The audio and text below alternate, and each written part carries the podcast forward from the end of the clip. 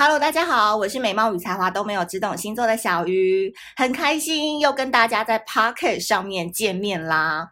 今天呢，这一集呢，我们先不聊聊星座，但是这个话题你一定超感兴趣的，因为我就是在端午连假的时候去了一趟台北国际书展，然后当时我就发现了这本书，然后他在现场可以试阅的时候，我才看了三页，我就马上。下手去买这本书，因为我觉得这本书实在是太有趣了。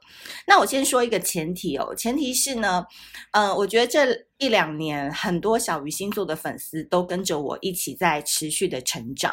然后我发现啊，有很多小仙女们，她们现在对于星座的需求，已经不再是说，呃，为什么他对我已读不回啊，不理不睬啊？然后爱情当中，我要去找什么星座比较适合啊？其实这种你知道，可能比较年纪小，在讨论的星座议题，就是已经不符合我们小鱼星座现在仙女们的。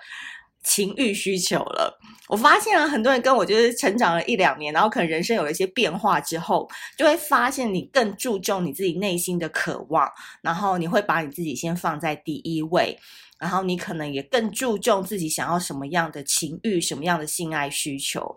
我觉得，虽然说台湾是一个很开放民主的一个地方，但是我觉得好像很多人到了三十岁过后，仍然。不敢去直视自己想要的是什么，或者是去尝试不同的恋爱关系，可能还是比较多华人传统的束缚，觉得很多关系就是要一对一。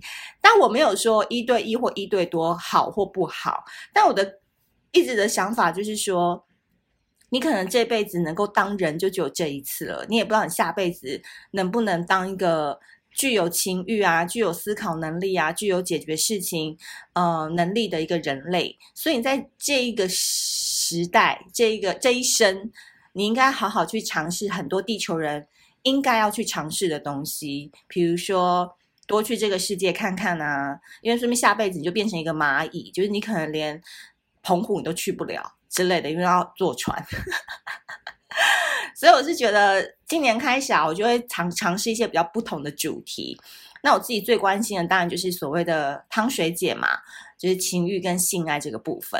那我在那个书展的时候看到这本书，叫做《性爱大历史：西洋篇》，尺度全开漫画《人类性爱史》，然后。这个是一个独立书店，它所出版的一本书。那我为什么会非常非常喜欢这本书呢？因为这本性爱大历史会帮我打开一扇门，呢，就是揭露人们说不出的种种秘密呀，然后用历史的方式来告诉你性与爱的历史。比如说，嗯，我们原本像是动物方式的性，怎么会演变成人类特有的模样？那第一对的人类伴侣出现于何时呢？人们的羞耻感跟情欲是从何而来的呢？上古时代的社会接不接受同性恋？那最早用来治疗性无能的仪式是什么？那哪一个古文明曾经鼓吹男女平等？为什么古人要禁止自慰？所以其实没有一本历史课本会提起这些过于私密的事。因为我觉得我们现在的社会风气虽然已经相当自由了，却仍然会把私密的事当成禁忌。包含自己想想看，如果你有小孩的话，你会怎么教他性教育？这件事我想超久的，后来想说，还是先不要生小孩好了。我今天要先跟大家分享的是，我觉得里面有一篇我觉得超级有趣的。那我今天会先以就是陈述故事的方式跟大家说，然后再用我的想法来跟大家做解释，会分为两个部分。因为呢，我今天要分享的故事就是女神也会有吃瘪的一天之自由爱爱的巴比伦。好，我要开始喽。周杰伦不是有一首歌吗？就咕啦不不不不不不，那什么发啊，在西元前嘛，什么美索不达米亚，对不对？那这个故事就是发生在美索不达米亚的巴比伦城，也就是现在啊，在伊拉克的这个地方。那这个地方呢，其实是人类最早建立的城市之一，时间是西元前一千七百年。那在这个时候呢，其实文字已经发明了千年之久哦，而且当时的抄写人，也就是所谓的记载员啊、哦，也详细了记载这一个城市的生活方式。那苏美人跟阿卡德人先后采用的楔形文字，就是人类第一套最重要的书写系统。那其实人类现在已经定居下来啦，而这时的社会是非常的父权哦，家庭在其中扮演了重要的角色，婚姻更是一件大事。但可惜的是啊，当时的法典就已经明定了。女性是从属于男性的，所以往后也如此延续了数千年。那当时呢，这个巴比伦这边结婚成家的方式是哦，家长在子女年幼的时候就会为他们选好配偶的人选。那今天故事的主角叫做沙弗，好，这是一个小女生。沙弗的爸爸伊哥，啊，是。乌鲁克城的富商哦，所以他们家是大户人家哈，这是千金小姐。那已经答应呢，把女儿许配给朋友埃诺基的儿子挪亚。因为为什么呢？他们如果结成了亲家的话，他们就能在巴比伦和乌鲁克之间生意联合起来，就是所谓的你知道商业联姻啊，商业联姻，强强联手的概念。那结婚当天呢，当时的新娘沙弗就十三岁，就离开了娘家，搬进了挪亚他们家。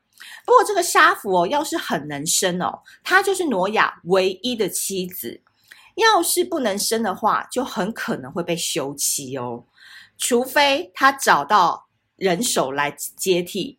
换言之，现在的概念就是代理育母的概念哦。所以你看，这个观念走得很前面。而挪亚身为男人，他那时候在巴比伦真的是爽翻天，因为他要谈恋爱是无拘无束的。接下来我们就要告诉你，巴比伦他们玩这个性爱情欲到底有多开放，你听了真的会很傻眼哦。在巴比伦呢，放纵情爱啊，被看作是文明价值哦。这个也不是什么下流的玩法，而是他们是可以搬到台面上，有点像以前大家在呃弹琴啊、泡茶啊。那在巴比伦呢，放纵情爱也是这种 level 的哦。挪亚他可以为所欲为，因为妻子算是他的财产。他除了有很多的姘头之外，也可以任意跟他喜欢的女人上床。那比如说，呃，挪亚他那时候就已经跟一个妓女已经厮混了很多的时间，然后又常常约伴游妹，然后来到那种玩得很嗨的酒馆，到处都有情人打得火热，还有啤酒无限畅饮。那在酒馆的一角呢，正在被挪亚呃交欢的这个妓女，静静的用吸管在喝着啤酒。同性恋当时在巴比伦属于非主流。但是仍然会被接受，因为这些同性恋者大多数还是属于比较阴柔啊、比较被动的男性，他们并不会因此而受罚。那有时候那个女生在帮男生服务的时候，妓女会在恩客的这个性器官上面涂蜂蜜，好，以改善口味。所以他如果今天要涂草莓口味啊、巧克力口味啊，都 OK。但换言之，我们场景回到了沙福。沙福身为一个好太太，则要服从丈夫，付出全力来带小孩，还得守在自己的家的闺房里面，不能出去，是不是很可怜？沙弗啊，因此就由爱升为嫉妒，也开始试着勾引其他的男人，开始刺激自己的老公。那挪亚察觉到了之后，就开始大骂老婆。在放纵情爱的巴比伦来说，禁止的只有乱伦跟通奸而言而已。但是对女性来说呢，在这个充满束缚的社会，她们能够享有的自由真的很少。那三月呢，到啦，在南方不远处的艾利都城，人们呢有一个非常信奉的女神，叫做伊斯塔。他们每一年三月的时候，都会在这个伊斯塔神庙庆祝新年。大家庆祝着春天的回归啊，以及大自然的复苏。神庙周围呢，聚集了许多挑逗、行人的娼妓。这些娼妓呢的特征是露出了一头卷曲的长发，在这里仍然是放纵情爱的场合，男人可以为所欲为。那在神庙当中树立的这一尊神像，就是掌管肉欲与战争的女神伊斯塔。人们呢，在这个庆典的时候，会特别的盛装打扮而来。那在祭典当中啊，会牺牲掉许多绵羊，要宰来吃嘛。很特别的是哦，歌手跟舞者这时候也会陆续出场，还有丑角、伪娘、双性人也都来取悦这位天之女伊斯塔。接着呢，女祭司要开始诵读泥板上的经文了。哦，开始诵读啊，诵读啊，哈。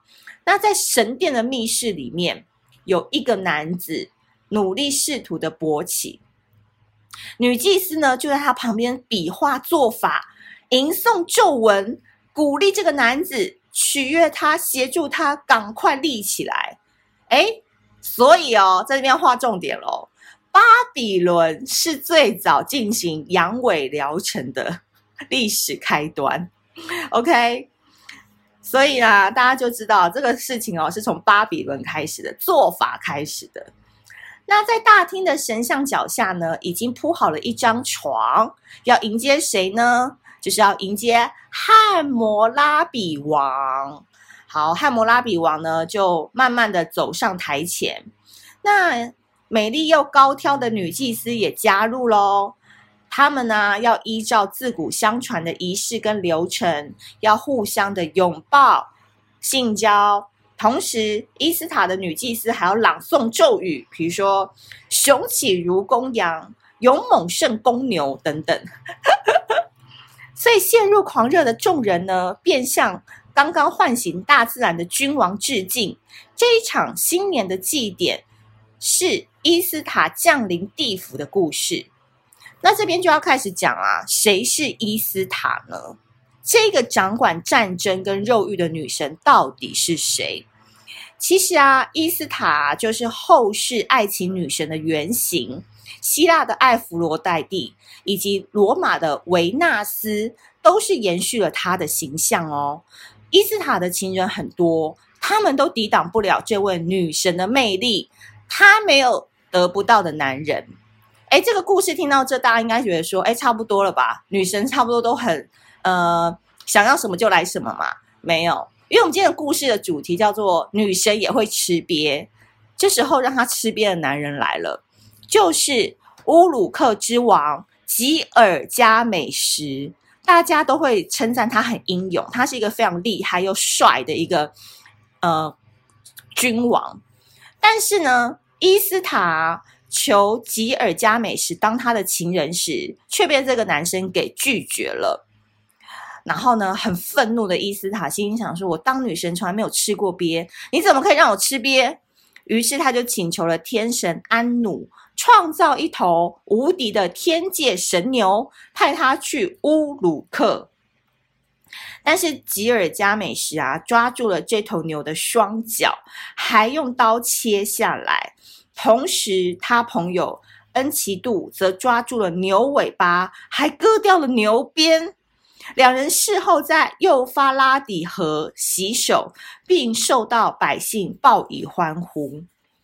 哦，真的是把伊斯塔给气死了。所以呢，这个伊斯塔哦，天之女伊斯塔也想要成为冥界的主宰，但是统治那里的却是她的姐姐兼宿敌。